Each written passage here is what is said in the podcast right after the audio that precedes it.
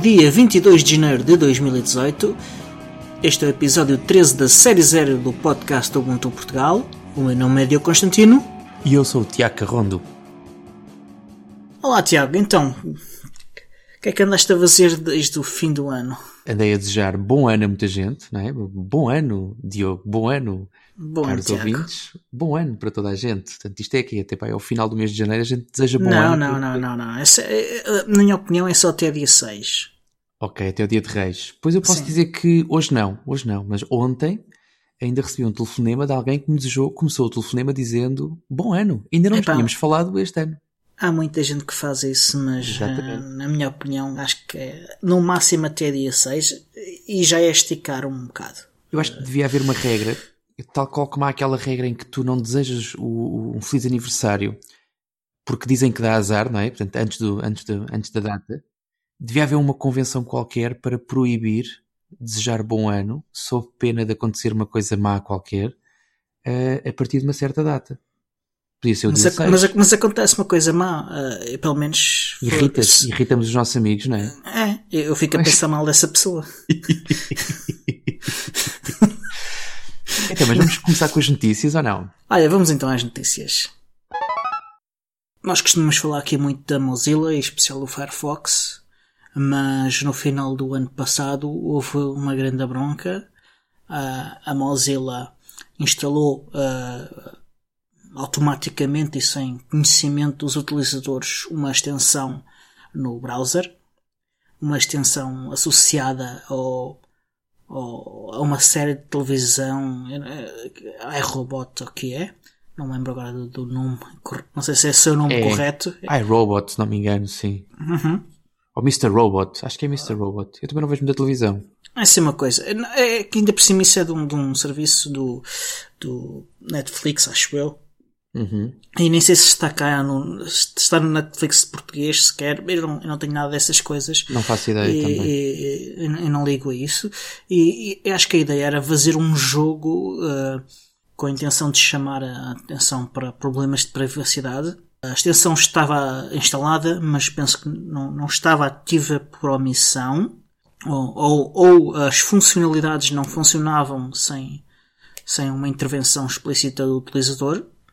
No entanto, eh, houve muita gente a ficar eh, revoltada e, na minha opinião, por alguma razão, por a Mozilla instalar sem sua permissão ah, uma extensão que, que nada tem com funcionalidade do browser, nem, nem, nem me parece particularmente uma extensão que, que fosse de interesse à maior parte dos utilizadores, sem sua permissão.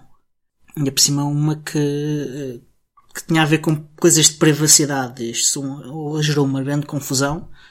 Isto levou a que a Mozilla tivesse de, de voltar atrás, obviamente. Eh, demorou muito tempo a reagir. Acabou por reagir. Era Natal também, é normal. Não, isto foi ainda antes do Natal. Não é aquela época em que as pessoas estão a pe- a pensar nas prendas e no, é que, o que é que vão oferecer a quem. Sim, mas, mas eu, eu, não dou essa desculpa porque acho que, que isto foi ainda no fim de novembro, princípio de dezembro. Acho que Ah, caramba, não, então é muito Acho, cedo. acho que acho que não têm essa desculpa. Eles acabaram por, eh, por reagir, eh, fizeram um pedido de desculpa, explicaram melhor o que é que isto tinha acontecido, disseram que não iam voltar a fazer isto, isto de, de instalar as extensões no- sem autorização dos utilizadores, Sim, era o mínimo. e que, que iam investigar por como é que isto aconteceu. E de facto é, é muito estranho co- como é que a a Mozilla se deixou prejudicar tanto em termos de imagem, porque até eu que sou um defensor acérrimo da Mozilla achei que isto era completamente inaceitável. Sim, eh, aquilo que eu li desta, desta história, e de facto foi um erro, e foi um erro que mais tarde ou mais cedo, mas a, a- Mozilla acabou por, por assumir o erro e por reverter, e não, não, não era esperado outra, outra, outra reação. Uhum. tal foi o, o, o, barulho gerado pela comunidade. Uhum. Agora, só uma coisa que eu não percebo é, tanto quanto eu sei, isto foi feito mais ou menos por piada. Ou seja, a, a Mozilla muda o, o, o motor de busca por omissão por questões financeiras, por questões Uhum. de aquilo que é o financiamento da fundação. Essa parte eu percebo. Eu perceberia, perceberia se a Netflix ou se a, a, a, produção desse programa de televisão tivesse pago à Mozilla, perceberia melhor, percebes? Achava uhum. ainda assim atentatório, mas perceberia melhor, olha, pronto, vão ganhar aqui mais uns tostões, que é para fazerem, fazerem a internet mais, uh, mais livre e tal, como, como, como sempre fizeram. Uhum. Agora, quando fazem uma, uma, uma borrada destas, sem qualquer interesse financeiro, sem qualquer objetivo específico, a não ser a mera ah. piadola, Uh, Pelo menos foi essa a informação que foi passada. Não, mas, mas não, mas não foi. Uh, a ideia, o, o jogo em si tem a ver com, com trazer uh, informação e consciencialização sobre privacidade. É pá, sim, mas é muito fraquinho, pá. É uma, é uma razão muito fraquinha. Não, não consigo. A razão em si, a, a consciencialização de, de, sobre assuntos de privacidade, eu, eu sou a favor. Eu só não vejo é como é que eles acham que uma intromissão no computador das pessoas não é assustadora independentemente da intenção. Exatamente. Eu, eu pessoalmente não, não comprei muito essa história. Até porque tu, eles já partem do princípio errado para depois fazerem aquilo que será eventualmente um fim correto. Eh, e acho que já é alguma coisa que não funcionou bem. Não, a, a ideia simplesmente não, não, não tem pés nem cabeça nenhum. É, é um absurdo completo. Quem pensou aquilo é um lunático completo. Uh, e espero que não esteja muito tempo na Mozilla. Yep. Adiante. Ah, uh, só mais uma coisa. Diz-me. É que isto afetou quem utiliza o browser instalado, fornecido diretamente pela Mozilla. Utilizadores do Ubuntu que utilizam o browser fornecido pela Canonical não foram afetados. Nem sentiram, exatamente. Ora, adiante, estava eu, estava eu então a dizer, uh, foi também no final do ano passado que foi conhecida uh, aquela falha que afetava alguns modelos novo, alguns ASUS, alguns Acer, uhum. em, que, em que por uh, intromissão na UEFI desses, desses modelos, após uma atualização, eles deixavam de funcionar portanto, e, e bricavam, alguns deles uhum. chegavam mesmo a bricar, Portanto, há boas notícias, já não são de hoje nem de ontem, mas há boas notícias. Portanto, já foi lançado o update que não só evitou que voltasse a acontecer o problema, mas que conseguiu efetivamente reverter essa situação em alguns o, modelos. O update acho que não reverte. Acho que, que apenas. Aliás, eles atualizaram a imagem uh, do 1710 para que isto não. removendo o, uh, o o funcionamento do, do driver da Intel. É um driver, sim. Sim, é um driver da Intel que tem precisamente o objetivo de atualizar BIOS. O, ele está marcado como experimental. Contudo, há muita coisa ao longo da história do kernel que estava marcada como experimental e na verdade era perfeitamente usável. Daí que algumas críticas que surgiram por ter sido ativado, apesar de estar marcado como experimental, uhum. não são propriamente uh, críticas muito informadas. Até porque o driver em si também é muito simples, uh, apesar, para um driver, uh, e, segundo o que eu ouvi, é, é espantoso que ele tivesse a capacidade de causar este problema.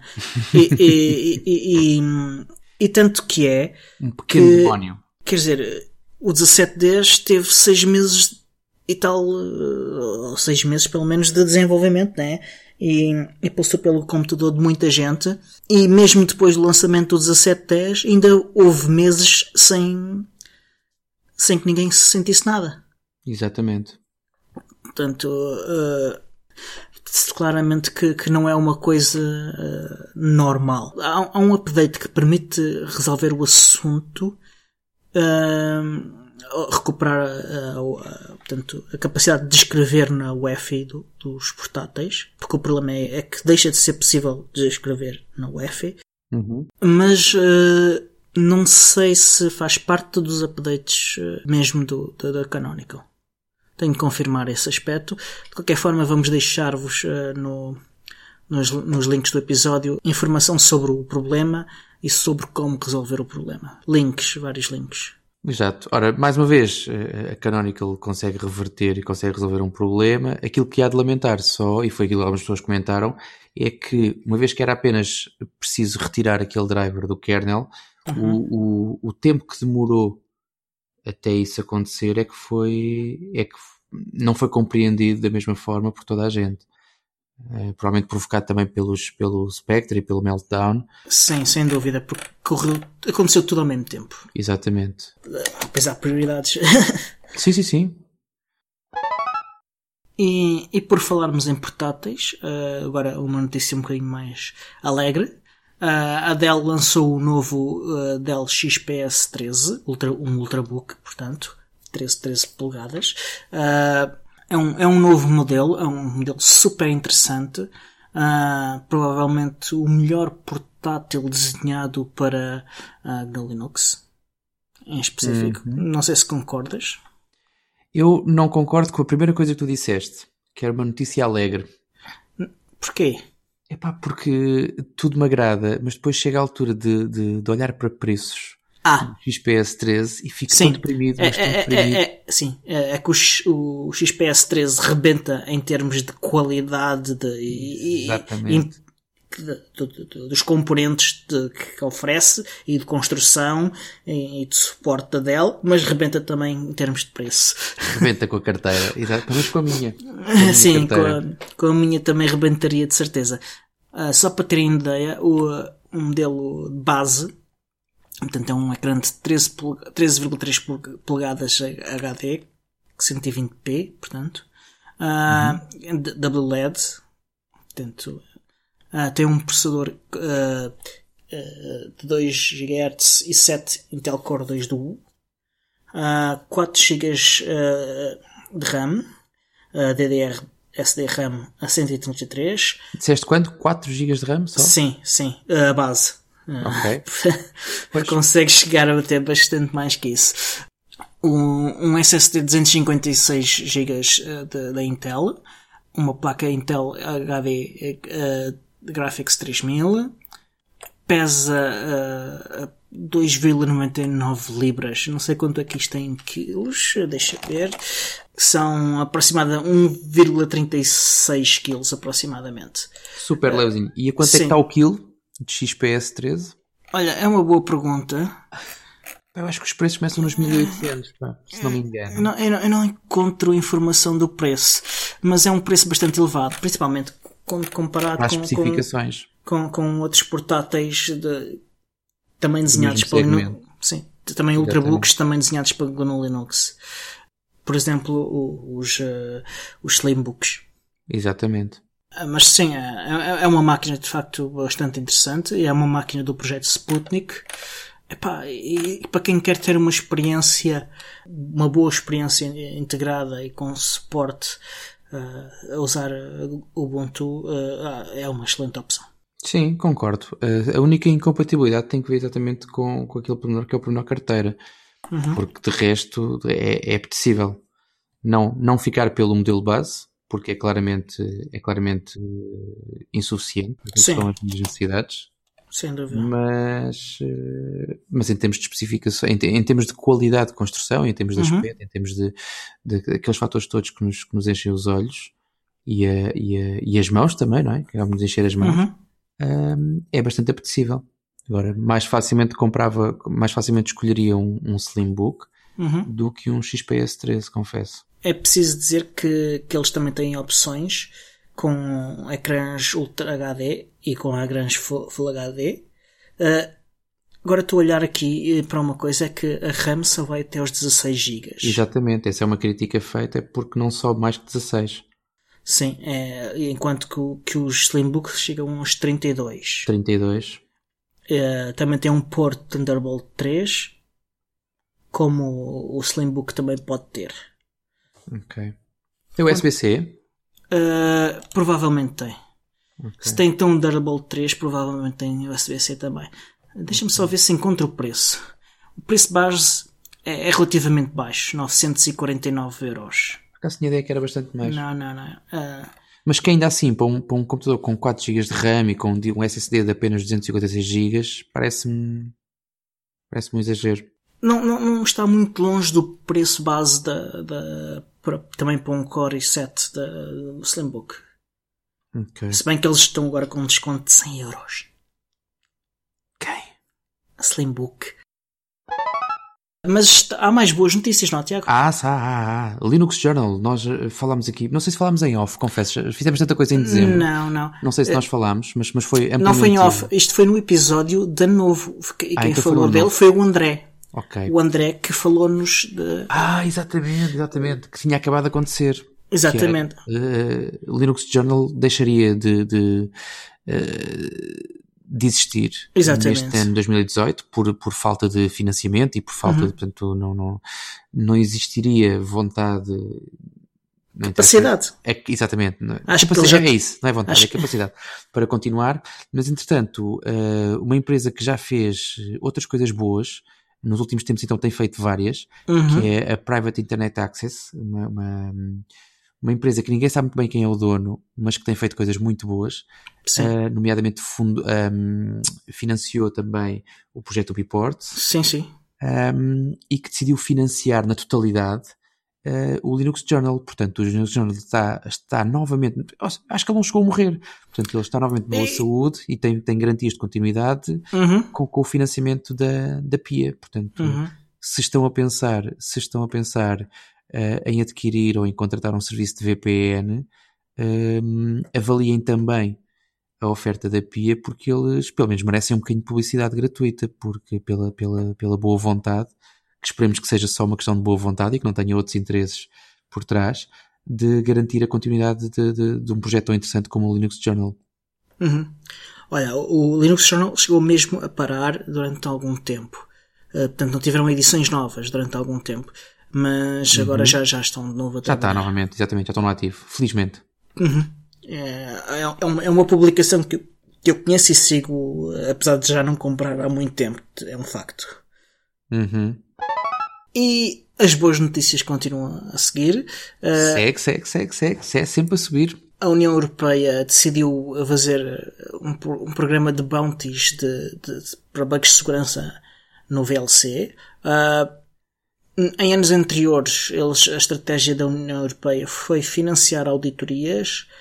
Este ano resolveram mudar a estratégia e, e escolheram o VLC como, como alvo de trabalho. E, e o que eles vão fazer é pagar a quem descobrir falhas de segurança ah, no VLC. Não é o preço a que os investigadores estarão acostumados ah, a ter ah, no mercado negro ah, de- deste tipo de falhas. É bastante mais baixo. Por isso é que se chama mercado negro também. Sim, também. Mas mesmo sem ser um mercado negro, o preço também costuma ser bastante elevado. E apesar disso, ah, é um, é um, é um, é um- diria que é um preço que, que, que vale a pena o, o trabalho. Olha, ainda relacionado com, com eh, a tua notícia, eh, Uhum. há de salientar que foi lançado o Snap do VLC, Uhum. um, o que também pode, de alguma maneira, se- ser facilitador da correção de alguns dos bugs que vão ser encontrados. Pelas Não da correção, mas da, da não disponibilização. explo- N- eh, A forma como tu exploras e como tu configuras e como tu entregas um Snap pré-configurado pode, de alguma maneira, um, pela sua configuração também, corrigir ou não deixar que um, é, é mais não deixar explorar algumas falhas que existam. O, o Snap contém ah, o, o software e, e não permite ah, uma exploração tão, tão aprofundada. Até porque fica compartimentado e só, fez, só, só sai por onde ele quer e só entra por onde ele quer. Sim. Portanto, é, nessa parte é, é, é apesar, facilitador. apesar de, no caso do VLC, ah, eh, não. eh, Cheira-me que a maior parte das falhas exploradas serão no, no- nos codecs. Os códigos que ele usa, exatamente. Ah, e, e aí não haverá muito que, que, os, que os snaps em si possam fazer. Vamos ver. Vamos ver da forma como eles depois vão fazer essas implementações. Uhum. Aqui a vantagem será mesmo a de termos versões de VLC mais rapidamente e em diversos sistemas operativos. Tu já, já instalaste o Snap do VLC? Do VLC não, não instalei não. Ainda não. Ainda não tive a oportunidade. Eu já. Já, já, já fiz um test drive. Não, Uhum. não, não, não tive lá muito tempo, mas, mas instalei. Uh, aliás, tem a ver também com a minha tendência de sempre que há uma aplicação em Snap que funciona bem, eu tendo, tenho, tenho nos últimos tempos desinstalado as versões que, que, que vêm via repositório ou via, uhum. ou via PPA e tenho, e tenho passado a usar as versões em Snap. E, e sendo que tenho alguma resistência em algumas aplicações gráficas, o VLC surpreendeu-me porque não tem aquele choque em termos estéticos dos menus e do, da própria construção da janela uhum. e funciona, pelo menos aquilo que eu experimentei. Não experimentei funções avançadas, portanto peguei em três ou quatro filmes uh, que, tinha, que tinha no computador, filmes e algumas, algumas músicas, até alguns uhum. áudios que a gente grava aqui do podcast e bem, funcionou, funcionou perfeitamente bem. Confesso okay. que não experimentei streamar, não, não, não, não, ou seja, consumir streams, uhum. uh, que poderia de alguma maneira aqui criar eh, uma necessidade adicional mas acredito que ele esteja perfeitamente funcional, portanto, se tem VLC ou se não tem uhum. VLC, pode ser esta uma excelente opção de, de passarem a ter uhum. via Snap. Snap instala Sim. VLC. Sim, é uma boa forma de o manter atualizado sempre o mais depressa possível, o que, que até foi recentemente um problema no Ubuntu. Uh, no ano passado, uh, como o VLC está, não, está no repositório Universe, uhum. a Canonical uh, às vezes demora um bocadinho mais tempo a olhar para, para esse repositório uh, e alguns pacotes às vezes têm pouca atenção e no caso do VLC teve pouca atenção e haviam várias falhas de segurança no VLC por corrigir. Ah, e felizmente o Simon Quigley do, do Lubuntu chegou-se à frente e, e, aplicou os patches e resolvendo assim o problema. Boa. Recentemente saiu também o, o, o Developer Survey, portanto, uh, as estatísticas sobre utilizadores do Stack Overflow, que é uma estatísticas que saem anualmente eh, e que são realizadas, eh, é um inquérito feito aos utilizadores, aos developers utilizadores do Stack Overflow, que contém sempre algumas informações interessantes sobre quais os sistemas operativos que eles preferem, quais os que eles mais usam, porque não é exatamente a mesma coisa, uh, qual as linguagens de programação que preferem, etc, etc, etc. Tudo isto dá, dá um conjunto de informações interessantes, se, quer sobre aspectos técnicos, quer sobre aspectos sociais também, salários, uh, a localização no mundo, tudo isso. Para quem quer saber informação sobre a, a comunidade de, de, programadores a nível global, é uma fonte de informação super, super interessante ah, Isto eu... é, um, é um survey sobre toda a rede Stack Overflow. Uh, eu, eu, acho que é, não sei se, se é só para a rede toda, acho que, que é principalmente sobre, ou, acho que é mesmo sobre o Stack Overflow. Ok. Saiu também, uh, não sei se foi hoje, mas foi hoje que eu tive conhecimento, um, foi publicado umas estatísticas da Mozilla, um, que são obtidas via os, as métricas que as pessoas enviam via browser para a Mozilla. Portanto, quem não sabe, uhum. apesar de tudo, a Mozilla informa a, a, a Mozilla recolhe um conjunto de informações sobre uh, os sistemas uh, onde estão os browsers instalados e compila algumas estatísticas que é importante para saber a realidade dos meios em que os, os browsers correm. E contém também algumas informações muito interessantes Principalmente eu achei espantoso o tamanho dos ecrãs e a, não, o tamanho dos ecrãs, a resolução uh, a que a que a maior parte das pessoas estão a utilizar Firefox, que é espantosamente elevada, e eu estava não estava à espera que, que, fosse tão elevada como é. Uh, também vale a pena ver. Estás a comparar com a tua? Uh, não com a minha, não com a minha, mas com as que eu costumo ver uh, em, em máquinas à minha volta. A minha okay. também é espantosamente elevada a comparar com a questão. pois, por isso é que eu perguntei, lembrei-me logo de ti. Não, com a minha, a minha está tá em linha, o que tem. Eu pensei que, que fosse mais raro. Vamos deixar links para tudo isto, é claro, no, no, nas notas do episódio. Ok. O Biport lançou também uma demo sobre uhum. a nova versão 16.04 para quem tem telefones Ubuntu, telefones devices, não é? Portanto, uhum. tablets, telefones com, com o Biport.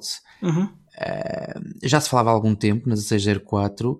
Uh, ainda não se tinha visto grande coisa. Neste momento já se consegue instalar a versão 1604. Sim. Não torna ainda os equipamentos usáveis, ainda é muito, muito complicado trabalhar com uma versão 1604, seja em telefone, seja em tablet. Sim, principalmente mas... porque a maior parte das aplicações não faz absolutamente nada. Exatamente. É, é, há várias questões ainda por resolver, mas pelo menos já temos uma luz ao fundo do túnel, que é, e já existe uma previsão, portanto, as datas são sempre um compromisso muito pouco assumido por parte do Biport, uhum. mas já se fala eventualmente março, abril, mais se calhar até para abril, maio, uhum. alguns antes do verão. Sim, sim. Eu não experimentei este 1604 no, no, nos meus telemóveis ainda, pelo menos, mas experimentei o, o algo diferente. Uh, o Eports uh, resolveu uh, chegar-se à frente e como o pessoal do, do Unity, uh, que era o fork do Unity 8, não estava a a, a, visivelmente a apresentar trabalho, nem, nem, nem estava a, em contacto neste momento com, com o Bports. Portanto, uhum. houve, houve, inicialmente um, houve algum contacto, mas depois um, pareceu haver algum desvanecimento do lado do, do Unity. Contudo, o pessoal do, do Bports está uh, com a garra toda, está uh, a desenvolver uma velocidade louca e resolveram esperar e, e manter eles próprios o Unity 8. E, Recomendas? Uh, eu experimentei, uh, fiz uma, uma experiência ainda muito levezinha numa VM com poucos recursos e com uma versão de KVM que, que tem alguns problemas uh, para, para, para isto, para, a nível dos gráficos. Uhum. Claramente funciona. Uh, Uh, eu tenho de experimentar mesmo em cima da hardware uh, ou, ou, com uma VM mais poderosa e com uma versão mais recente do KVM. Uh, eu, mais tarde, num episódio posterior, hei de falar disto com, mais detalhe. Mas sim, pareceu-me interessante e está a funcionar. E, e, há coisas que. As aplicações, se forem de X, funcionam uh, como normal, claro. Uh, as aplicações convergentes e, e móveis é que, que, ainda estão com alguns problemas. Um, okay. Mas, mas com problemas que são, têm a ver com a migração de, de, de, uma versão anterior para a nova e enquanto uh, as coisas estão a ser ajustadas, as APIs mudaram, etc, etc, estão, estão a haver correções e, e pareceu-me interessante. Bom, parece, um ponto de, de inicial interessante. Certo. Eu vou esperar. Portanto, instalo lá isso mais 3 ou 4 vezes e depois, quando disseres que está de facto bastante bem, uhum. aí eu posso tentar experimentar e ver se, se, se está usável para fazer, uhum. para fazer daily. Ok. Olha, Outra mas o, eu... o Mario Gripsgard usa como daily, diz ele. Ainda bem, acho, acho que sim, eu confio muito no trabalho dele, portanto ele tem que explorar aquilo na primeira pessoa, não é confiar nos reportes dos outros, uhum. para, fazer, para fazer do Unity 8 uma, um, uma excelente peça de software, uhum. acima de tudo isso. Uh, outra coisa que eu não vou usar também uh, vai ser a versão 17.04 do Ubuntu. Uh, usei durante seis meses, uhum. mais coisa menos coisa. Agora, como qualquer versão não LTS ao fim de nove meses chega ao fim o seu, o seu suporte, portanto chegou o end of life desta versão. Um, e aquilo que há a salientar é que é assim, vamos ser honestos, alguém que trabalhe com a versão 17.04 depois do end of life uhum. está, está-se a arriscar, não é? Portanto, e arrisca-se a deixar como é uma, a ter uma versão que não tem suporte. Sim. Mas salientar que os, aquelas, aquelas falhas de segurança nos processadores não vão ser corrigidas, uma vez que ele chegou ao fim de suporte ainda antes de serem lançados os updates, portanto uh, se usam 1704, se andam distraídos, façam já o update para a versão 1710, pelo menos para a versão 1710, uhum. Uh, para manter e para garantirem que continuam com os sistemas atualizados e seguros. Sim, uh, até porque apesar do problema que ocorreu com, com o 1710, relativo às BIOS, quem já tinha, já tinha o, no 1710 uh, e estava a utilizá-lo, poderia continuar a utilizá-lo. Quem estava no 1704 uh, depois de, do, do relançamento do, do, do 1710 também pode fazer o upgrade uh, de forma segura. E este relançamento ocorreu já dia 11 de janeiro. Ok, portanto já não há desculpa para as pessoas continuarem a, a instalar a versão 17.10 eh, doente, chamemos-lhe uhum. assim. Uhum. Monique tem estado nas bocas do mundo sobre uhum. sua, o seu recente downgrade em termos de software, da utilização de escolha de software. Até na nossa, porque falamos dele também no episódio Exatamente. de ano novo. Exatamente. E uh, nós na altura tínhamos aquela dúvida de quanto é que iria custar, quanto é que não iria custar. Uh, os valores desde então até agora já foram revistos e uhum. o valor que está neste momento em cima da mesa uh, ronda os 100 milhões de euros em termos de custos de, de que, que Munique vai ter com a migração para, lá está, com o tal downgrade uhum. de, de software. Um, a história é basicamente esta, resume-se a isto, vai ser de facto um cheque bastante chorudo. Sim, isto é o cheque é... inicial, eu não acredito que, que, que seja Sim, este o valor final. Mas temos, temos depois, e isso, pelo menos a mim animou-me, que foi, aproveitando o balanço e, e, esquecendo um bocado todo, todo aquele rebuliço que está a acontecer na Catalunha, mas uh, saiu a público nos últimos dias que Barcelona vai fazer a sua migração. Uhum. Um, e que poderá ser, e nós já falámos aqui também que existem outros, mas é sempre preciso, e seja os mídias, seja os blogs, seja a malta que gosta de escrever sobre coisas, tem sempre que ter uma bandeira, e fala-se que eventualmente Barcelona poderá ser a próxima bandeira no que toca à defesa, eh, caso público de defesa e de utilização de software, de software livre. Sim, sim. Aquilo que eu, aquilo que eu destaco, porque já acompanhei alguns processos de migração, aquilo que eu destaco é que, segundo sei, eles vão fazer uma migração faseada. Sim. Okay? Portanto, Aliás, como, como, melhor, como, como Munique, não, como Munique também fez isso. Aquilo que eu não, não tenho os dados de Munique, mas aquilo que Barcelona vai fazer é vai começar por migrar software, uhum. suite de Office.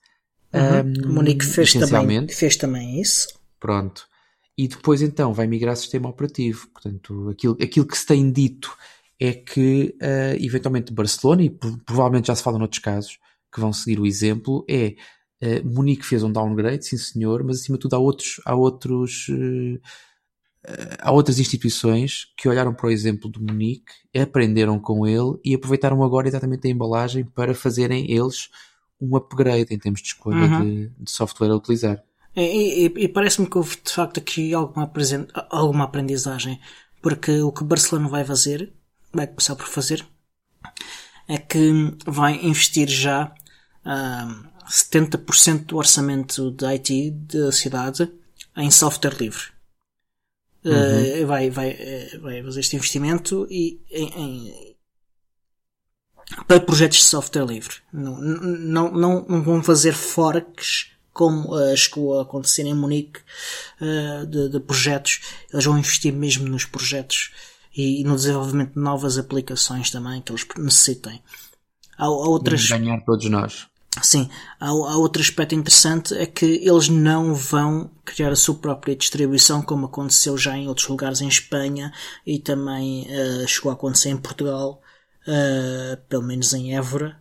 Uh, e como uh, também. Ainda acontece em Portugal. Sim, é, sim. Exército, se não me engano, tem uma distribuição própria feita pela Caixa Mágica. Ok. Engano, sim, sim, sim. Ministério da Defesa. Também. Algum, sim, algum sim. departamento ou departamentos do Ministério da Defesa. Sim. E, e também uh, há, há, outra coisa que, eles já, que é interessante. A distribuição escolhida é, é o Ubuntu. E eles já têm aproximadamente mil máquinas a correrem Ubuntu num projeto piloto. Boa. Vamos então aguardar pelos desenvolvimentos de Barcelona e vamos ver quem é que se vai seguir. E, e em desenvolvimentos também uh, continua o projeto UBports com o seu suporte para Unbox, ou seja, para aplicações Android em UBports. Uh, Marius Gripsgard, o líder do projeto UBports, uh, lançou um vídeo, uh, um teasing, em que uh, ele de facto está a utilizar o, o, um Meizu MX Pro 5 com o UBports e no qual está a usar aplica várias aplicações para Android, uh, incluindo uh, a loja de software de, uma empresa portuguesa, que é a Aptoid. Uhum. E, e, e, a mim fez-me alguma inveja e, e, fico, cada vez que eu vejo usar o, o Pro 5 eu fico sempre mais descansado. Está em boas mãos, não é? O meu Pro 5 também tem futuro. Podes depois um, pegar na aplicação do. a novíssima aplicação do Nextcloud, aliás, mas começando do princípio, uh, o Nextcloud vai na versão 13, uhum. está ainda em versão beta de desenvolvimento, mas já existem várias instâncias, aliás, a comunidade tem disponibilizado. Alguns membros aqui da comunidade, mesmo em Portugal, uhum. têm disponibilizado a título, a título particular uh, algumas instâncias para testes. Uhum. Uh, tu és uma dessas pessoas. E uh, aquilo que há de grande destaque é uma aplicação que aparece nesta versão 13 e que é a aplicação Talk, uhum. que, que tem, tem, portanto, corre, corre numa instância Nextcloud, uhum. mas que pode ser, podes ter uma aplicação que instalas em Android e, e iOS e que te permite funcionar como uh, uma aplicação para chamadas de voz, chamadas de vídeo e mesmo texto. Portanto, uhum. a gente às tantas quando pega no vídeo esquece o texto, mas também tem lá o texto. É basicamente com... uma, uma alternativa ao, ao Hangouts.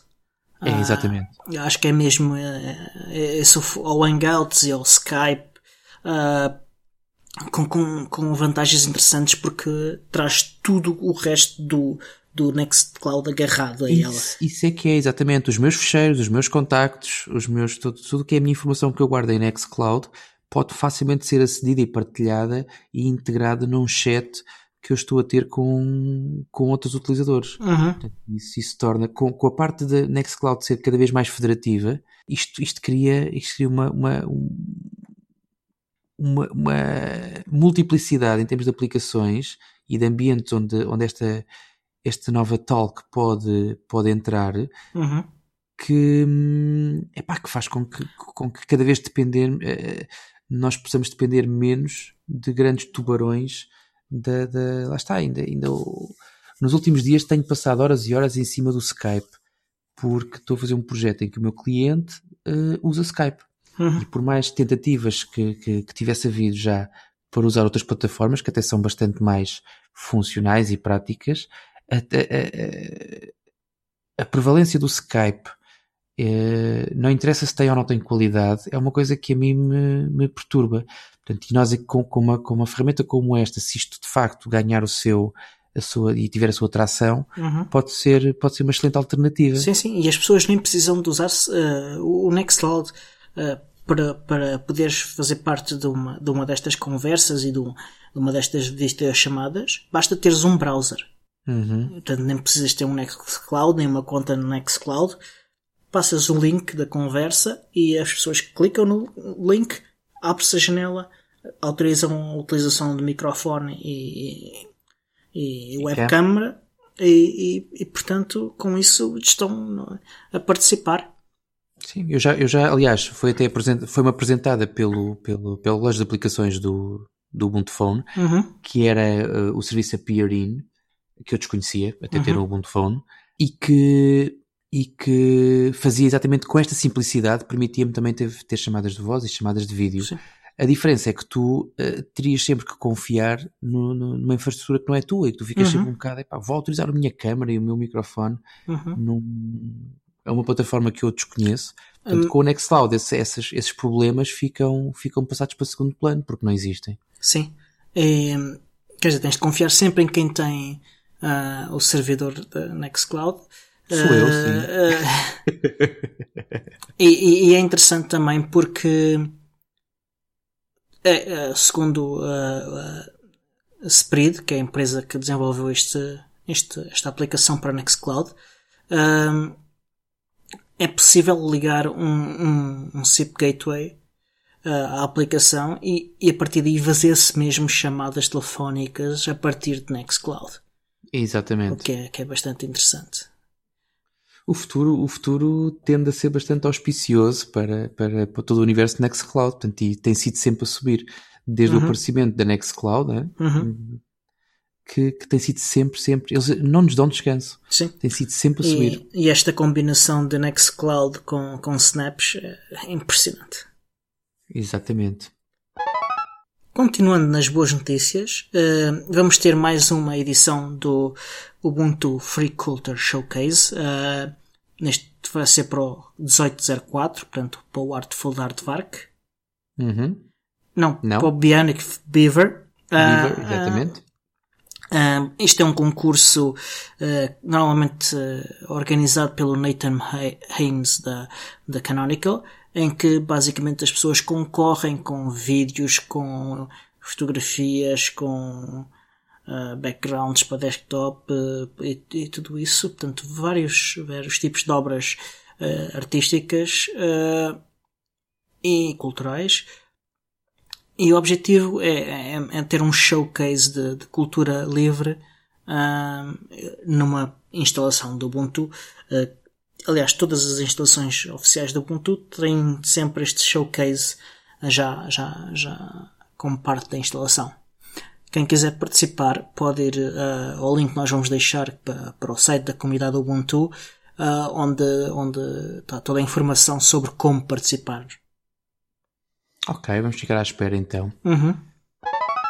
Isto, isto é sempre a subir e continuamos com a Mozilla, portanto, há bocado falámos de Mozilla, não pelos melhores motivos. Nesta altura, podemos dizer que a Mozilla começou a publicar o código do, do para quem não conhece, do, do, do serviço Pocket, que é um serviço que te permite navegar na internet eh, e, e guardar algumas páginas, algum conteúdo para ler mais tarde, para ler em offline. Uhum. E, e, de facto aqui- aquilo que há de salientar aqui é que esse código, a parte do servidor, começou a ser libertada pela, pela Mozilla, portanto, viva, viva a abertura.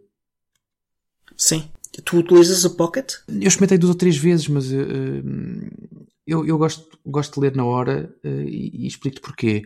Eh, eu leio uma coisa, se achar que não é interessante, passo à frente, até aqui tudo bem. Se achar que é interessante, tenho uma necessidade logo de fazer um share, fazer uma partilha para alguma das redes sociais, para o Twitter, para o Uhum. Facebook, ou seja, para aquilo que, que eu tiver mais inspirado naquele dia. Uhum. Ahm, portanto, não sou muito fã de estar a ler coisas em offline. Uhum. Até porque grande parte das vezes, quando eu leio alguma coisa que é interessante, gosto de cruzar essa informação com outras fontes, Uhum. portanto, habitualmente estou online. Uhum. Portanto, quando, quando o Stuart Langridge lançou aquela aplicação Pocket para o Ubuntu Phone, experimentei duas ou três vezes, mas não lhe dei muito mais andamento porque senti depois a falta de acabas por estar sempre, ter sempre que recorrer Uhum. a, a- a- estar online para conseguires ou procurar mais informações ou fazer algum tipo de teste ou cruzamentos ou de, de- de informação.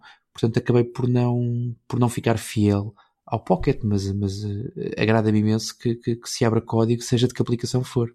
Ok. Olha, eu, eu sinceramente nunca usei. O que eu também ainda nunca usei e não vou usar assim tão depressa é, é o Nautilus 3.28. Ah, o que aconteceu agora foi que ah, o, Naut o GNOME ah, resolveu que o Nautilus não era a ferramenta certa para fazer a gestão dos ícones do, do- do, do, sistema do ah, e que também não, não deveríamos eh, ter sequer a possibilidade de escolher a ativação de mostrar ícones no nosso desktop. Há pessoas que Ok. gostam disso, eu não gosto, ah, mas não tenho nada contra haver a opção de quem gosta poder ativar. O Chrome resolveu que nenhuma destas duas coisas, ah, portanto, a gestão dos ícones que- e, e, a, e, e haver ícones no desktop deveria estar presente no GNOME. Ah, e, portanto, no 328, na- no Nautilus 328, GNOME 328 também, ah, tudo isto desapareceu.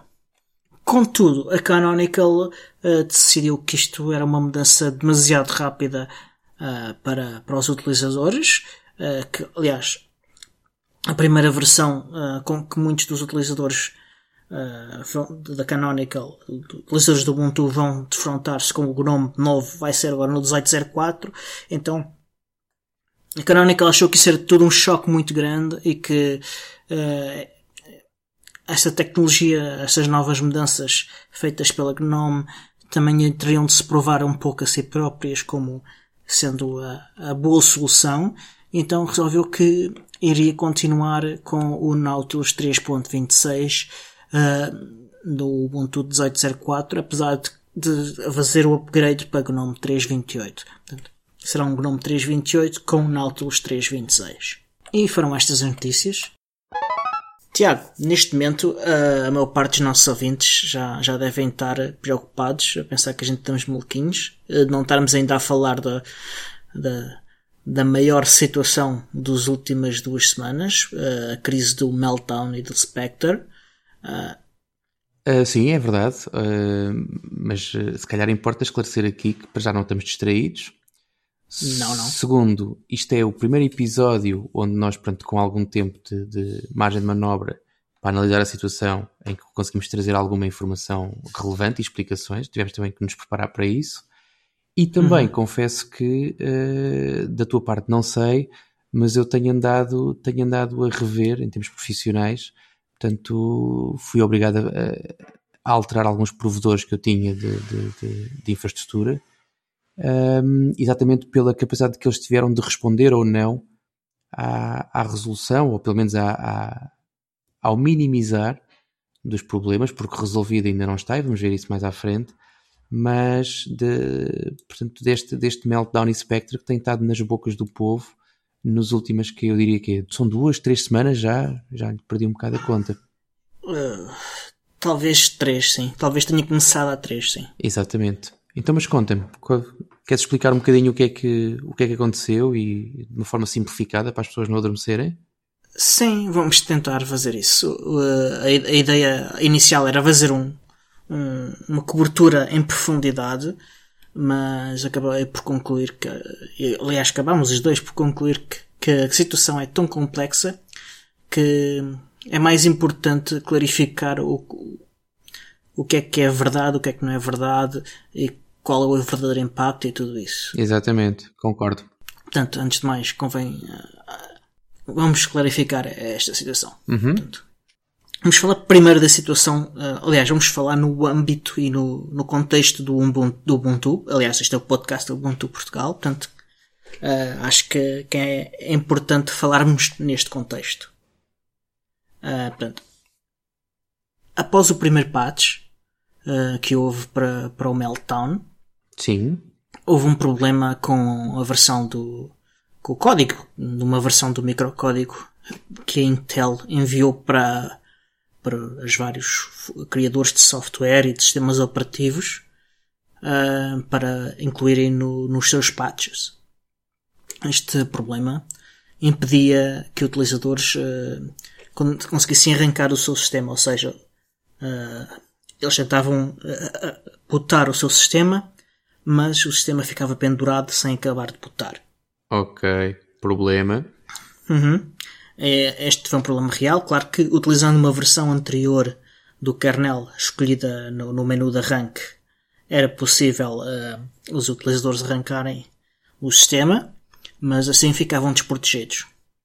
Uhum. Portanto, a Canonical, passado 24 horas, ou aliás, menos, em menos de 24 horas, disponibilizou uma nova versão do kernel com, com uma versão atualizada do, do microcódigo da, da Intel.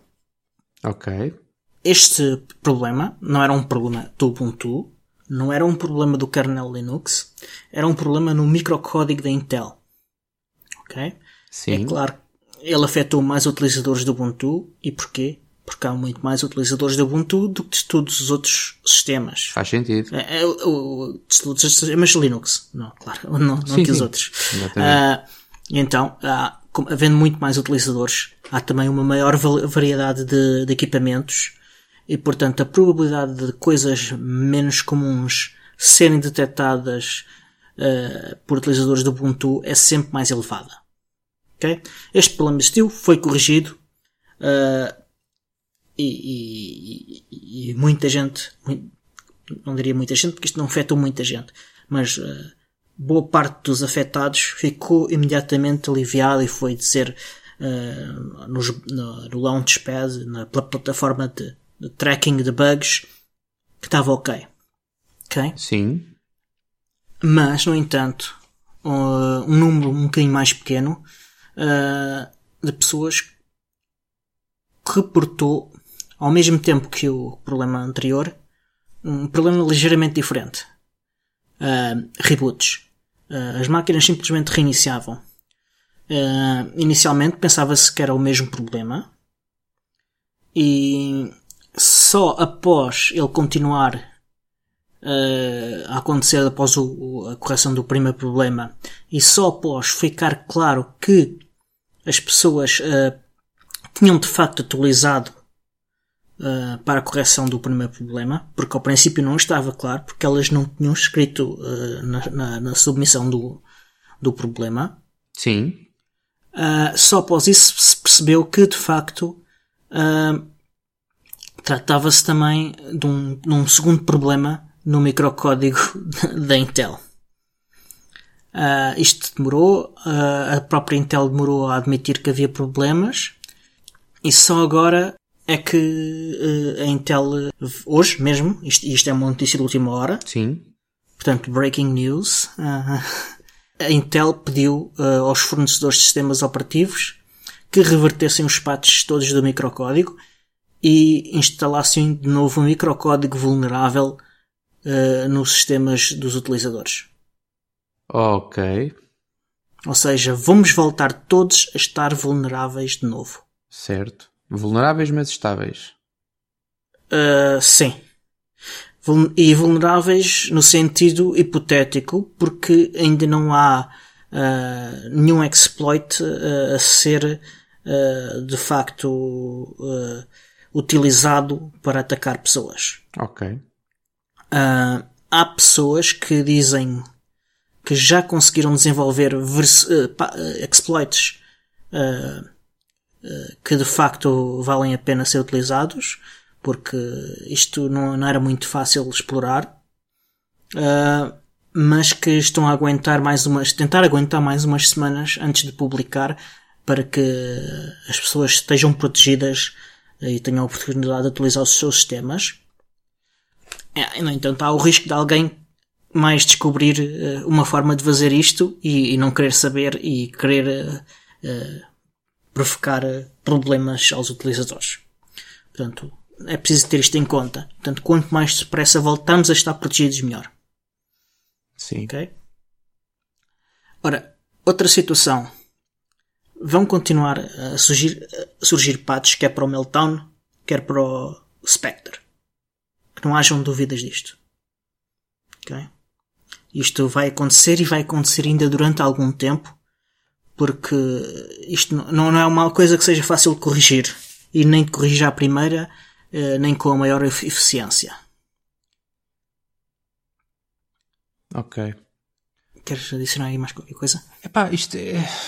é eu, eu fico um bocado sem palavras porque isto de facto é um problema que a única coisa que nos deixa mais ou menos descansados enquanto utilizadores convencionais, e não estou a falar aqui nos servidores e, no, uhum. e no, no, no, as máquinas de alto, de alto rendimento, um, é que de facto ainda não há maneiras claras de fazer exploits a isto, porque isto vai acompanhar-nos durante muito, muito tempo e aquilo que eu tenho é que cada vez que nós vamos andando, vamos tropeçar numa nova forma de explorar e numa nova forma e num novo problema que tem que ser corrigido.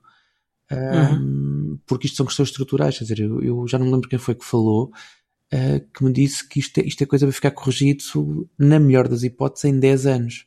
Ou seja, Sim. é preciso repensar os CPUs, é preciso repensar, é preciso implementar, ou seja, refazer, uh, não é do zero, mas de uma outra forma. Portanto, e todo este processo de arquitetura, engenharia, uh, fabrico, comercialização, é coisa para demorar para aí 10 anos. Portanto, Sim. durante, eu diria, eu arriscava dizer, talvez durante os próximos 10 anos, vamos estar a assistir a patches. Uh, uhum. Eu acredito que este primeiro, este, este, este hype todo à volta, de, à volta disto seja, seja um bocadinho atenuado, não é? Com o tempo, mas o certo é que vão continuar a surgir, não se calhar não vão deixar de ser notícia, mas estes uhum. patches, estas correções vão ter que continuar a acontecer, pelo menos enquanto nós não tivermos a tal nova geração de processadores que, que se chegou à conclusão que vai ter que existir. Uhum. Uhum. Mas, mas pronto. Mas basicamente é isto. É, é, agora, é difícil tratar este assunto uh, para, quem, para quem gosta de, de, saber o que se passa com as suas máquinas. é difícil abordar este assunto sem, sem entrar e sem continuar neste clima de alarmismo, porque de facto é o que se passa. Uhum. Sim. Olha, e por falar em alarmismo, vamos entrar em mais um ponto aqui de, de esclarecimento em que há algum alarmismo. Uhum. Uh, Fala-se que pode haver perda de performance de até 30%. Exatamente. Uh, há pessoal a reportar perdas de 100%. Uh, ok. uh,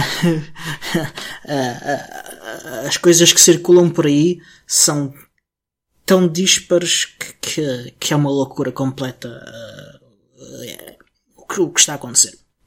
Okay. Mas o que acontece é que estas soluções que estão a ser uh, temporárias uh, para mitigar estes problemas podem sem dúvida provocar perdas de performance, ok? Isto não há dúvida nenhuma quanto a isto. Exatamente.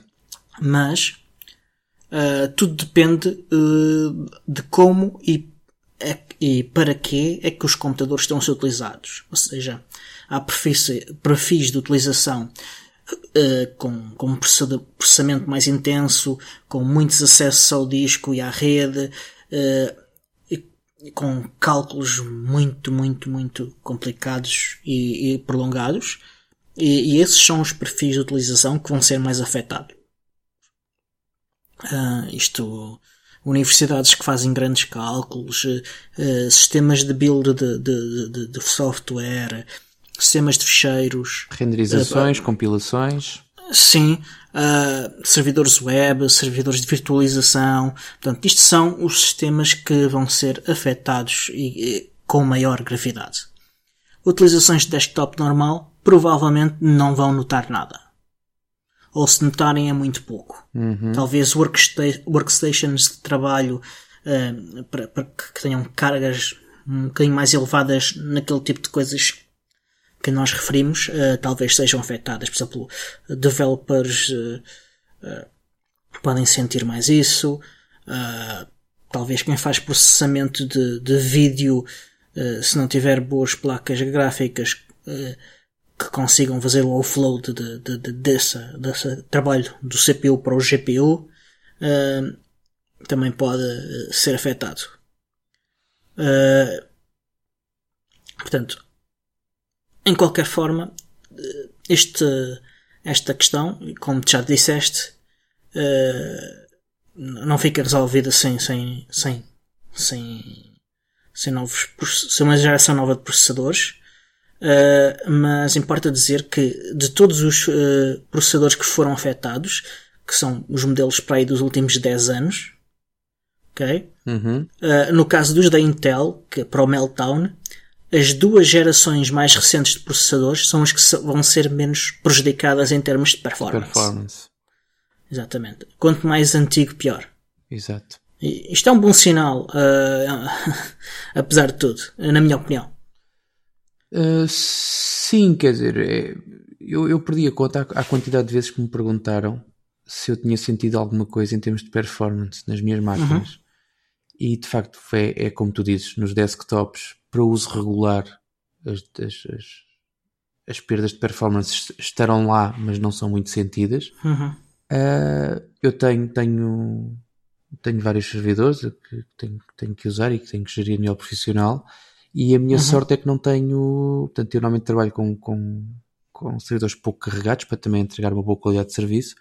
E, uhum. e por esse motivo também senti muito pouco, mesmo nos servidores. Eu tenho vários servidores web e mesmo uhum. nos meus servidores senti muito pouco essa, esse impacto na performance. Eu digo muito pouco para não dizer nenhum impacto uhum. na performance, porque de facto tenho, tenho tudo tão, com, com níveis tão, tão um, baixos que não, mesmo que sejam 30% de perdas, não senti, portanto, e não afetou o normal trabalho dos meus. Sim, não, não afeta, não afeta o resultado, mesmo Exatamente. que esteja a ter um impacto de performance. Agora, malta Olha, que precisa, uh... de, de, malta que precisa de cada, de, de, de todo o hardware lá, uhum. acredito esses sim que tenham, que tenham sentido bastante essas, essas, esta, esta um, redução no desempenho uhum. das máquinas. Olha, no meu trabalho eu não, eu não te sei dizer, Uh, nós temos máquinas que fazem compilações uh, uhum. de software uh, que duram e, e, a correr testes e tudo isso duram noites inteiras, aliás, às vezes mais que noites inteiras. Uhum. uh, mas ainda não tenho informação nenhuma sobre o impacto. Uh, eu gostava de ter porque sou responsável pelo um dos responsáveis pelo ambiente de desenvolvimento, mas ainda não tenho informação nenhuma sobre métricas novas. Uh, uh, as máquinas aqui de casa não noto nada. Uh, os meus serviços que eu tenho uh, pessoais, mas uh, que tenho alojados fora num, num fornecedor de serviços, eu uso-os pouco e, e, não noto nada. E de qualquer forma, o fornecedor recentemente aument, mudou os tarifários e, e os, os, pacotes e basicamente deu um boost extra a todos os, que já, os pacotes que já existiam. Okay. O que é interessante. É assim, pronto, é uma forma, lá está, são formas de reagir, é o que eu te digo. Eu já larguei, o, larguei é um dos meus provedores porque exatamente pela falta de capacidade de resposta, uh, Sim. não só técnica, mas também temos de acompanhamento uhum. a toda esta situação. Sim. Uh, é uma situação muito difícil, muito difícil para os fornecedores porque eles podem ter planeado isto tudo muito milimetricamente e de repente estão afundados uh, completamente uh, em termos de capacidade do equipamento e, e, sem dinheiro para, para, para fazer escalar a solução. Pois. Portanto, uh, portanto, este planeamento de capacidade, se eles não estavam à larga ou, ou se não têm capacidade de se expandir rapidamente, é muito difícil de lidar. Vamos ver. Olha, mas em termos de performance, há, também é muito importante dizer que o Google uh, criou um patch internamente uh, para o qual alega que não há nenhum impacto de performance. Eles aplicaram este patch nos seus sistemas internamente e, e segundo eles, uh, não há nenhum impacto. O, ele foi, este patch foi desenhado para as necessidades próprias do Google em termos de cloud e afins Uhum. Ah, mas uh, o Google foi bastante decente na forma de, de reagir a isto e acabou por publicar o patch uh, para toda a gente poder utilizar nos seus sistemas operativos. Uh, licenciou, aliás, acho que colocou em, em, em domínio público. Ok. E, e portanto os vários sistemas operativos uh, estão a estudar a forma de integrar este patch nos seus sistemas. A única coisa boa, portanto, ainda bem que falas nisso, é que, de facto, no meio de toda esta, esta preocupação, uh, há, há, algo que nos deve animar, que é uhum. A união de esforços. Não interessa de que lado tu estás da barricada, não interessa de, de, qual é a camisola que tu vestes ou qual é que é o produto que tu vendes, porque existe um empenho global na tentativa de mitigar toda, toda esta situação. Uh, eu acho que alguns estão muito empenhados, uh, mas acho que a resposta da indústria, e, e, não vou falar disto neste episódio porque há coisas mais importantes para falar, se calhar podemos falar num próximo episódio. Acho que a resposta da indústria globalmente okay. uh, até tem sido bastante má. Certo. Uh, mas podemos falar disto depois num, num outro episódio. Olha, mas ainda a respeito deste patch, como vem de, do Google, uh, gostava de dizer que, que, que, entre as várias entidades que estão a testar e a tentar desenvolver e incluir este patch dentro do, do, do kernel dos seus sistemas operativos, encontra-se a Canonical. Uh, a Canonical já, já tinha avisado há uns dias que, que, que estava a estudar esta possibilidade. E, e há umas horas uh, o Dustin Kirkland, que é vice-presidente do produto da Canonical, anunciou que a Canonical está a disponibilizar um primeiro uh, candidato a, a, a, release de um kernel Linux já com este patch incluído. Ok. Vamos então Portanto, abordar. Não se, não se, trata de algo que já esteja pronto, é algo, é algo que precisa de ser testado. Uh, é, é, portanto, não é para toda a gente. Uh, sem, quem tiver máquinas propósito para fazer testes, se calhar vale a pena e, e tiver com problemas de performance, se calhar vale a pena uh, testar isto. Uh, os outros uh, aguardem primeiro, porque hum, ainda há muito para, para. Há muita água para correr por baixo da ponte. Ok. Olha, e vamos falar um bocadinho sobre as falhas, explicar um bocadinho as falhas para que as pessoas consigam entender qual é que é o, o impacto delas verdadeiramente. Quer o Spectre, quer o Meltdown, são causados por três falhas de segurança. Okay? Uhum. Eles são dois ataques, mas são provocados por três falhas de segurança.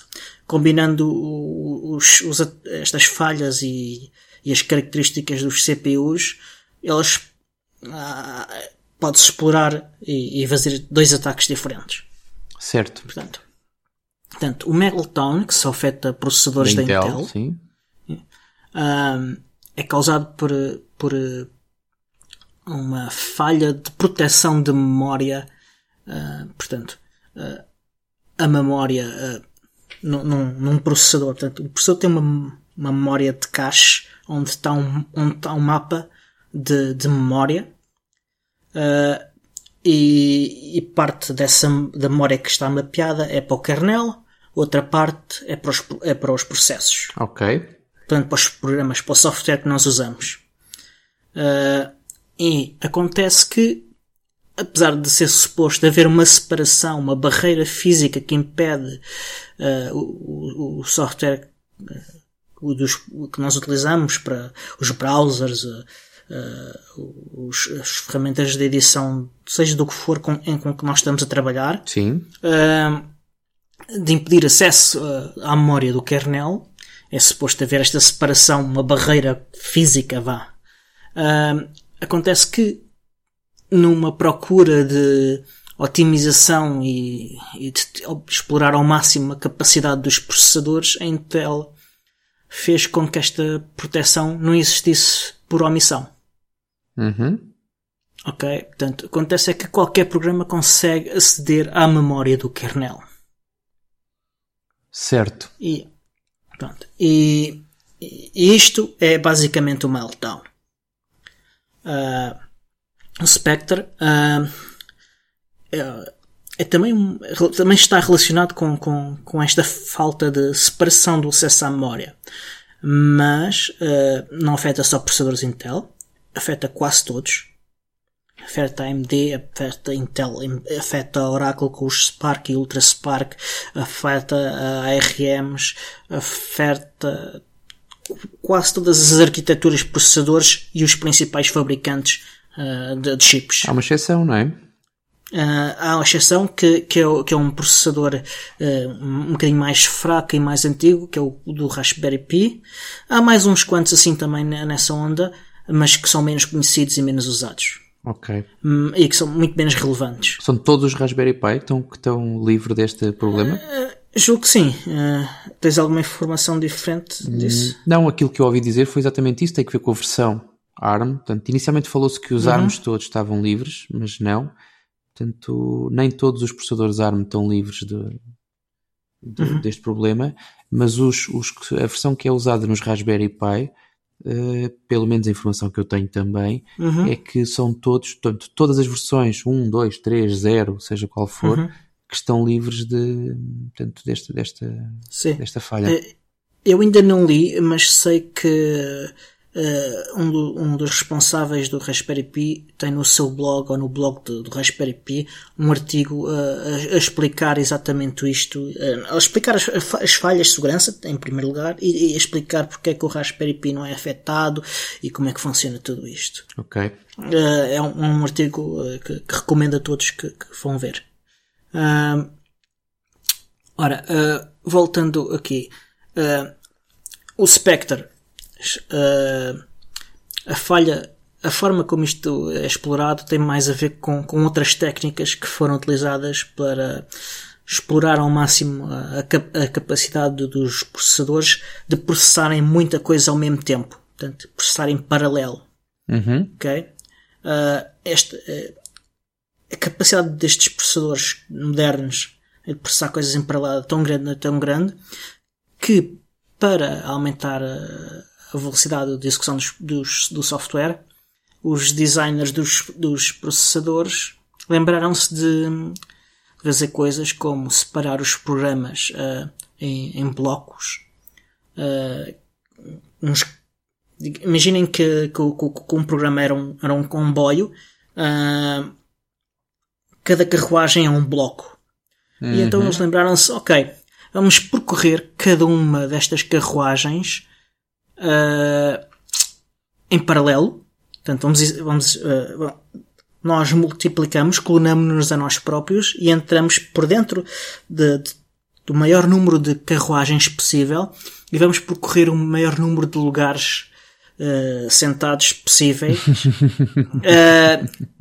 ao ponto, exceto os lugares em que nós precisamos de coisas do, da carruagem anterior. Ok? Yeah. E, e então, o que acontece é que a combinação disto com, com as falhas de proteção de memória fazem com que seja possível utilizar algumas técnicas uh, que, que, são baseadas em uh, conseguir medir coisas uh, no tempo com uma precisão muito, muito, muito grande. Acho, acho que é um milionésimo do milionésimo de segundo. um, e, e, conseguir fazer estas medidas de, de uma coisa, isto é difícil de fazer, mas uh, de explorar, uh, mas uh, a combinação destas coisas todas, destas funcionalidades todas poderosas dos processadores, acabou por, havendo falta de proteção de memória, faz com que, infelizmente, uma aplicação consiga aceder à memória da outra aplicação. E isto também não deveria acontecer, assim como também não deveria acontecer o, o tal acesso da aplicação à memória do kernel. Yep. E quer num caso, quer no outro, o que é que acontece? Eh, acontece que uma aplicação consegue ler password da outra, uh, consegue ler e-mails da outra, consegue aceder a ficheiros da outra, uh, portanto, tem capacidade de espiar a outra na sua totalidade. Não, não é possível utilizar isto para, para executar código, mas se alguém estiver à procura de coisas específicas. Ouvir já é perigoso. Uh, sim, consegue extrair informação de uma forma bastante eficaz. Uh, não necessariamente eficiente, mas eficaz. Convém também não esquecer o seguinte. Estes processadores que têm estas falhas de desenho não implementam esta separação da memória. Contudo, o, os sistemas operativos poderiam ter implementado medidas de separação. Mas também eles não os fizeram. Porquê? Porque os, uh, os criadores de sistemas operativos achavam que, que o processador estava a fazer isso, pens erradamente pensavam que ele estava a fazer isso, ou, ou, ou em alguns casos pensavam que, que isto era demasiado complexo de fazer. E de facto é complicado de fazer. Uh, e complexo. Mas segundo sei, alguns nos anos 90, meio dos anos 90, já havia investigadores uh, a escrever papers que alertavam para riscos de, de alguma vez ocorrer um problema deste tipo. Uh, portanto, eles não tinham detectado estas falhas nos processadores, mas exploravam hipoteticamente o que é que poderia acontecer, o que é que não poderia acontecer e alertavam para que houvesse medidas eficazes e eficientes de proteção. Ok. Além disso, a Intel ao longo dos anos acabou por desenvolver duas instruções para a arquitetura x86 que poderiam ser utilizadas para limpar os acessos à memória, ok? Uh, e em combinação em particular com uma coisa chamada PCID, que é basicamente uma forma de marcar um, uma parte da memória, memória como, uh, como, pertencendo a um, a um processo. Ok? Uh, recentemente o kernel Linux uh, tinha implementado uma implementação de, de, deste PCID, mas ainda não estava a ser utilizada. por sorte, acabou por ser, isto acabou por ser utilizado uh, para, para, como parte das medidas de segurança para fortificar o kernel na, na proteção da memória. Contudo, é, é claro que, que, o problema não é único da Intel, uh, não é único do, dos fornecedores de hardware. Uh, há aqui uma falha em toda a linha na, na, indústria do, do hardware até o software. Uh, eu tiraria mais culpa para o hardware, porque há aqui coisas que no ponto em que nós estamos, é suposto já ser o hardware a fazer, mas o pessoal do software uh, facilitou e, e, e, não deu atenção suficiente uh, e, e, não estudou as possibilidades. Sim, acaba por ser uma coisa que acontece com muita naturalidade, não é? As pessoas uhum. desvalorizam aquilo que uhum. não é aquilo que não é mainstream ou que não é muito ou que se calhar na altura não fazia muito sentido, era pouco palpável. Sim. Mas, mas pronto, mas agora o resultado está à vista, não é? Uhum. E as falhas de segurança em causa eh, estão de facto no hardware, atenção. Sim, é uma questão de, é uma questão de desenho de, de hardware. Uhum. Daí a tal década para resolver o problema também. Sim, sim. E que vai, sim, vai necessitar aqui uma sim. série de alterações. É é que os novos processadores não estão uh, nas linhas de produção e até primeiro que sejam desenhados ainda vai passar algum tempo. Esse é o principal problema. Sim, sem dúvida. Há também a acrescentar uma coisa. A Canonical tem publicado no, no blog insights.ubuntu.com artigos uh, com o acompanhamento da situação, ok? Uh, já foram dois ou três, não me lembro exatamente, a explicar tudo, desde antes de, de estar, desde antes de haver patches, assim que o assunto foi tornado público, e depois um ou dois artigos, não me lembro exatamente quantos, de acompanhamento. Uhum. também no wiki há um, da, da, da, equipa de segurança do kernel no, no da Canonical, há, há um, uma página com informação super detalhada, e o próprio o Dustin, Dustin Kirkland tem colocado no Twitter, uh, Twitch, obviamente, uh, um, a explicar tudo o que está a passar de uh, tempos a tempos, a alertar para os posts de, quer do Insights, quer do Wiki, e a dar informação complementar, clarificando a situação. Portanto, eu recomendo a toda a gente que vá dando uma olhada para, para, para se manter atualizada sobre a situação. Certo. E que acompanha também o nosso podcast, porque sempre que possível, sempre que haja alguma coisa de relevante, nós faremos também uhum. sim, sim. updates. Sim, sim. Uh, aliás, vamos, uh, vamos manter sempre isto atualizado e se calhar ainda vamos falar de outras perspectivas sobre a forma como, como, como a indústria está a lidar com isto e sobre o que aconteceu, por exemplo, porque é que algumas, alguns fabricantes de sistemas operativos não foram avisados e outros foram.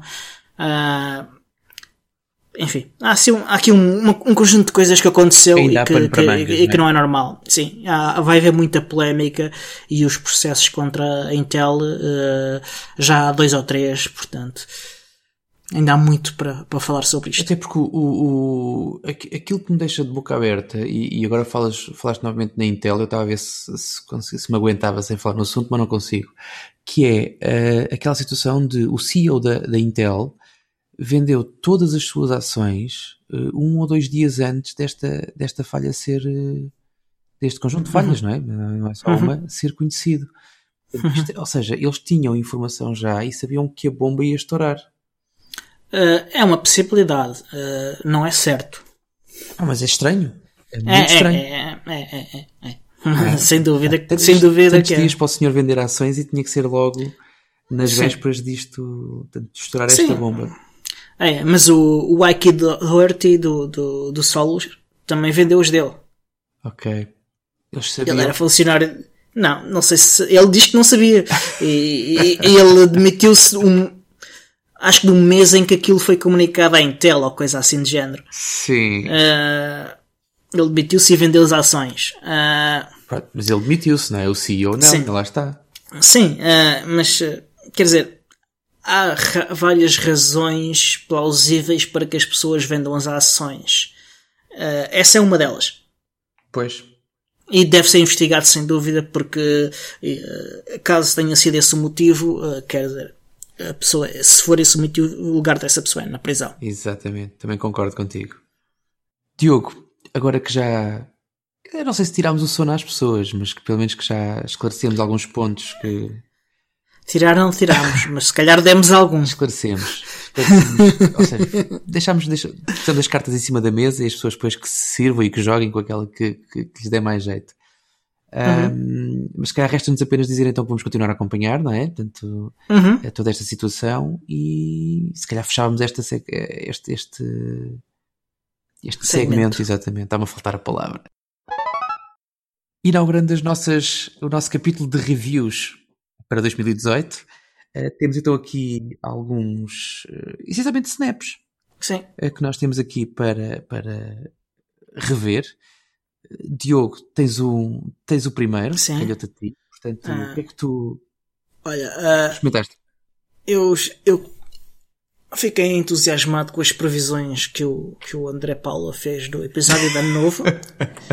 e, Criptomoedas. Exatamente. E então instalei o, o, CryptoWatch, que é uma aplicação que permite-me dizer em tempo quase real qual é o preço, que estão várias eh, várias hum, criptomoedas, o Bitcoin, o Ethereum, o Litecoin, Bitcoin Cash, Dash, Ripple, e então ele, cada vez que executo o CryptoWatch, ele mostra-me uma tabelazinha muito bonita, cheia de cores, com o preço em, em dólares americanos, com, com, com o volume de transações das últimas 24 horas, ah, com as mudanças dos últimos 7 dias, ah, das últimas 24 horas, da última hora e, e informações desse tipo, basicamente.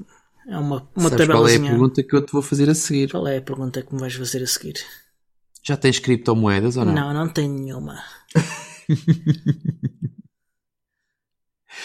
Mas olha, Diogo, eu tive também hum, a a fazer um test drive ao, a um outro Snap também sobre criptomoedas, porque sim, elas estão muito na moda e de facto ficámos, ficámos Uhum. todos muito impressionados com as revelações do André. Eh, e eu instalei um Snap que se chama Crypto Info e que é também bastante simples e que também te permite ver em tempo real, real aproximado, não é? Uhum. na medida possível, o, o valor, não te dá uma tabelinha com cores, é bastante mais cru, mas permite fazer, portanto, permite executar, executar o Crypto Info e, e, chamares, e chamares a cotação de, de Bitcoin, Litecoin, Ethereum, portanto, todas as mais comuns.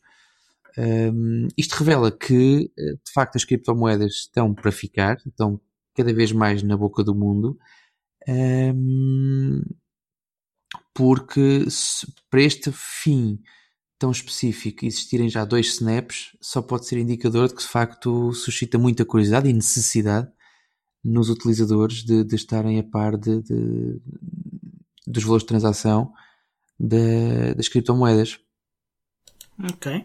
Acho que é bastante importante. Para quem está Uhum. interessado em investir, acho que precisa deste tipo de aplicações. Concordo contigo.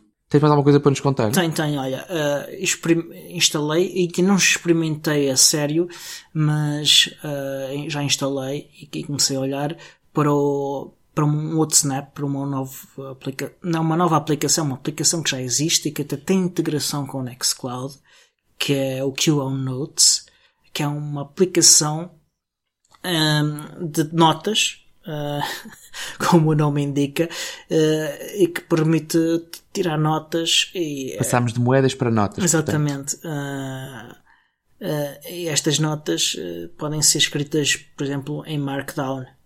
Ah, é, é bastante é uma aplicação interessante ah, e, e a funcionalidade de, de integração com, com, com o Nextcloud também, também é bastante interessante.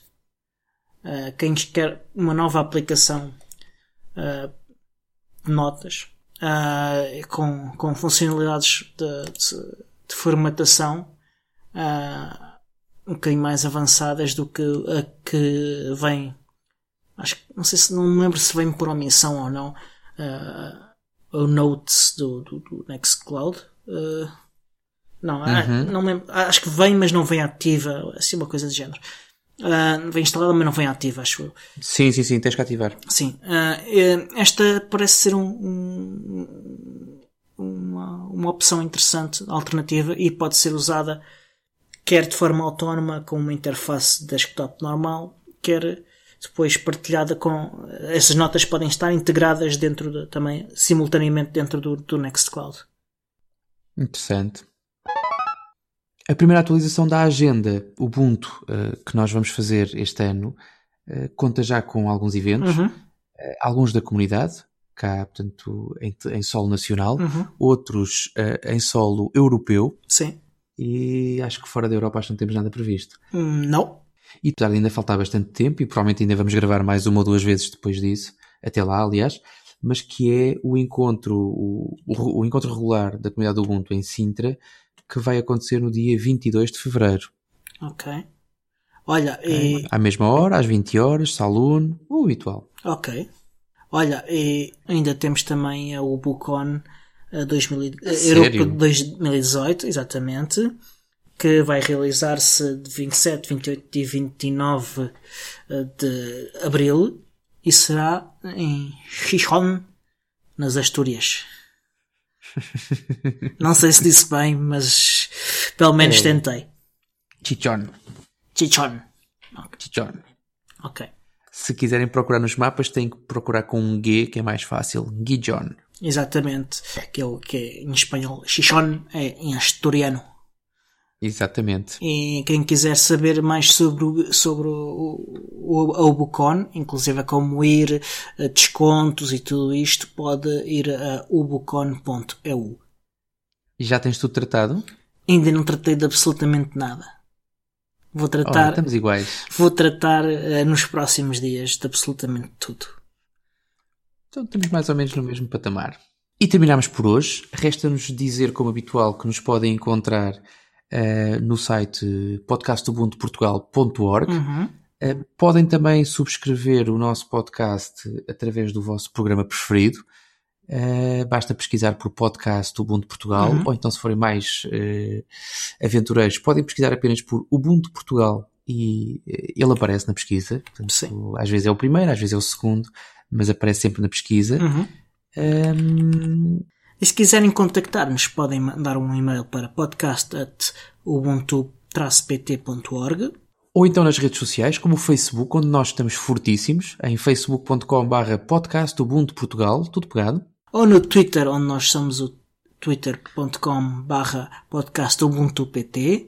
Uh, se preferirem abdicar do podcast e abdicar do Diogo e contactarem-me a mim ou procurar informação sobre mim, podem encontrar-me em carrondo.net ou então no Twitter, tcarrondo. Se quiserem, no entanto, falar com o anfitrião mais bonito, podem ir ao Facebook uh, e contactar-me em facebook.barra M. Constantino ou no Twitter, onde eu sou o DM Constantino ou no Telegram, onde eu sou também o Diogo M. Constantino. As notas deste episódio, aliás, como nós vamos referindo ao longo, ao longo do mesmo, vão ficar disponíveis com todos os links interessantes, uh, devidamente filtrados por nós, uh, nas notas do episódio. Fica o nosso adeus e até à próxima. Até à próxima.